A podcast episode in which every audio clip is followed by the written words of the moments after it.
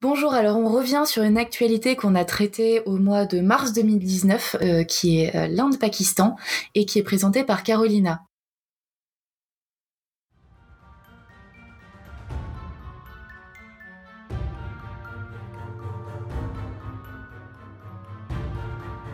Une fois de plus, ce mois-ci, nous avons décidé de nous attaquer à un sujet beaucoup trop complexe pour être résumé en si peu de temps notamment, mais une fois de plus, c'est un sujet d'importance capitale et qui peut fortement porter à confusion, raison pour laquelle nous essaierons de résumer la situation ici euh, au mieux.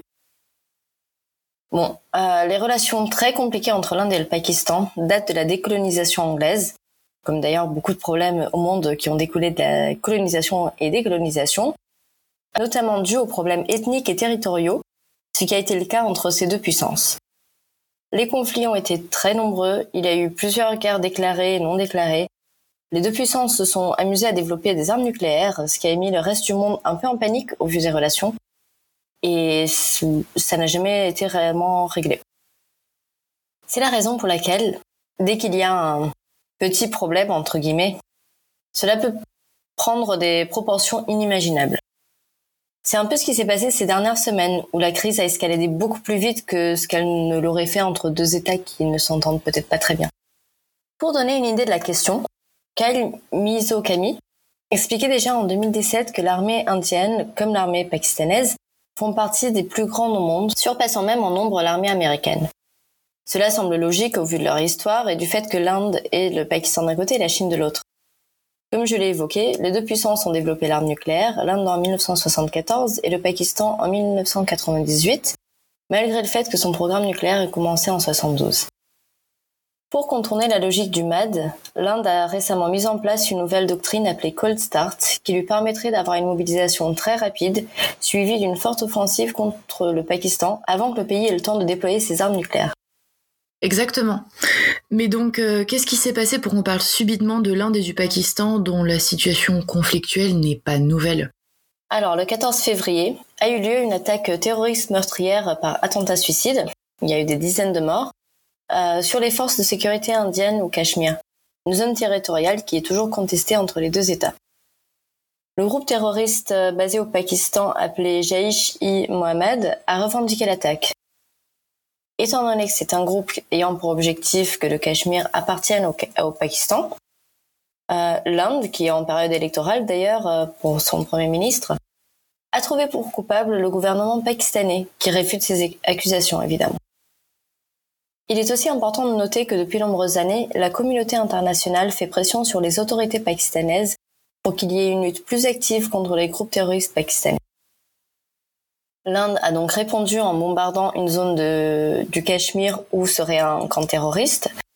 Une offense pas du tout euh, prise à la légère par le Pakistan, euh, évidemment. Et lors de cette attaque, aucune infrastructure fut touchée selon les autorités indiennes, mais des centaines de terroristes auraient été tués. Sauf que l'attaque aurait en réalité eu lieu à Balakot, une région qui est déjà dans le territoire pakistanais, et selon les médias locaux et même euh, Reuters, les habitants de cette région ont affirmé avoir entendu des explosions, mais il n'y aurait eu que des maisons qui auraient été endommagées. Et légèrement encore. Bon, si vous trouviez déjà que la crise avait pas mal escaladé jusqu'à ce moment, attendez de connaître la suite. Le Pakistan a rétorqué en abattant un ou deux avions de chasse indiens, je dis un ou deux puisque les Pakistanais disent deux et les Indiens disent qu'en réalité cela n'a été qu'un. Et en capturant un ou deux pilotes. À nouveau, la confusion vient du fait que sur Twitter, oui, c'est à la mode de, faire des annonces sur Twitter, le porte-parole du chef de l'EMA pakistanais avait affirmé avoir capturé deux pilotes, tandis que finalement, il est revenu en arrière sur ces mots. Vis-à-vis des avions, il a été difficile de vérifier la véracité des propos, puisque cela serait dû à qui dit quoi. Euh, et étant donné que les affirmations sont contraires, cela devient plus difficile, notamment lorsque le Pakistan affirme qu'un des avions abattus est tombé du côté de la zone du Cachemire contrôlée par le Pakistan. Bon, les Indiens ont rétorqué à nouveau et ont abattu un avion pakistanais. Donc il y a eu une escalade des tensions vraiment pas très drôle et beaucoup beaucoup trop rapide entre deux puissances voisines qui se disputent un territoire depuis plus de 70 ans et qui ont tous les deux l'arme nucléaire et ben ça a mis le reste du monde un peu en panique, d'où le fait qu'on en ait entendu parler euh, sur tous les journaux.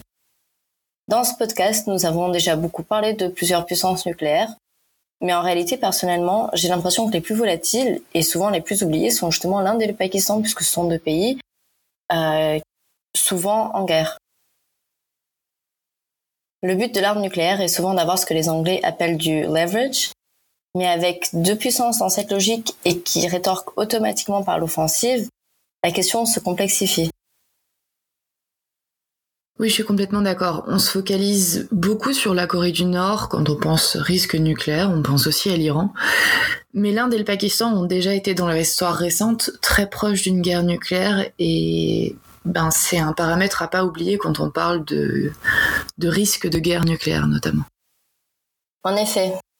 Mais euh, justement arrivé à ce point, les deux pays ne semblaient pas souhaiter une continuation dans l'escalade, raison pour laquelle le Pakistan a fait le choix de libérer le pilote indien et de le retourner à son pays. En tant que geste de paix, en fait. Pour remettre un peu les idées en ordre, cela s'est donc passé deux semaines après l'attentat terroriste qui a déclenché euh, l'escalade de la crise. Ça ne veut pas pourtant dire que tout va bien entre les deux pays, ce ne sont pas des frères et sœurs qui sont battus et ensuite euh, tout va bien, comme vous pouvez l'imaginer. Ce geste a simplement permis de contrôler l'escalade et même euh, et a même permis une légère désescalade.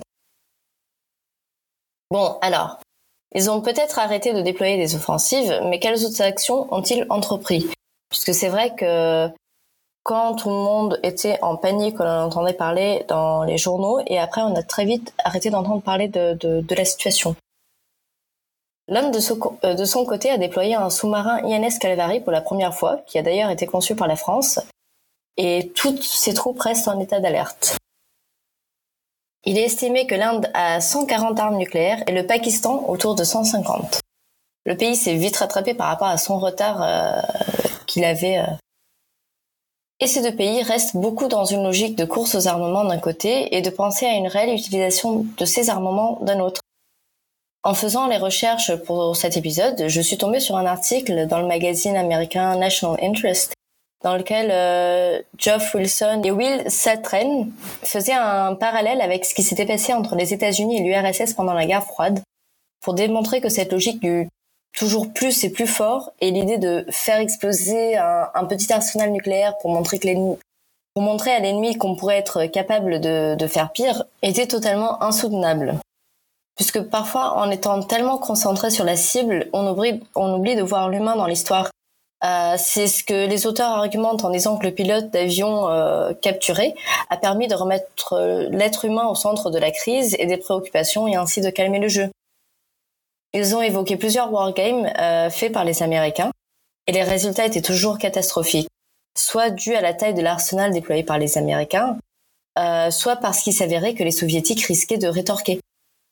Ce serait justement à cause d'un wargame avec ce résultat que le président Reagan aurait affirmé publiquement au peuple américain que, et je cite, une guerre nucléaire ne peut pas être gagnée et ne doit jamais être menée. D'ailleurs, petite digression en parlant de Wargames, euh, mais si ça vous intéresse, on vous conseille l'épisode La guerre est un jeu du podcast de l'IRSEM qui s'appelle Le Collimateur. Il y a Pierre Razou, euh, qui est un chercheur de l'IRSEM, et Alexandre Jublin, qui, qui s'occupe du collimateur, qui ont traité le sujet de manière ludique et assez intéressante. Parenthèse refermée, Carolina, je te laisse reprendre. Exactement, euh, l'épisode est extrêmement intéressant. Et pour en revenir à notre situation de, du wargame euh, américain euh, par rapport à l'URSS, la situation serait probablement la même entre l'Inde et le Pakistan. Certaines études comptabilisent jusqu'à 2 milliards de morts découlant d'une guerre, d'une guerre nucléaire entre ces deux puissances donc euh, presque un tiers de la population mondiale. Bon, revenons à la réalité. Un mois après, quelle est la situation? Eh bien, un mois pile euh, après, le 14 mars, euh, des réunions bilatérales ont été tenues pour la première fois depuis les attaques qui ont eu lieu le 14 février. Et elles portaient sur la construction d'une route reliant les deux États. C'est des conversations qui avaient déjà débuté en novembre et selon une déclaration commune, les conversations se sont déroulées dans un environnement cordial et ont été détaillées et constructives.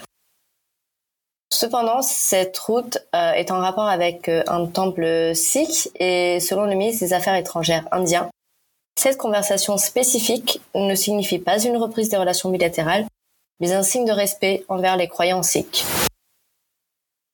Je rappelle d'ailleurs que c'est une période très importante en Inde, puisque les élections se déroulent bientôt, et cette escalade a pris le centre des attentions de la campagne électorale.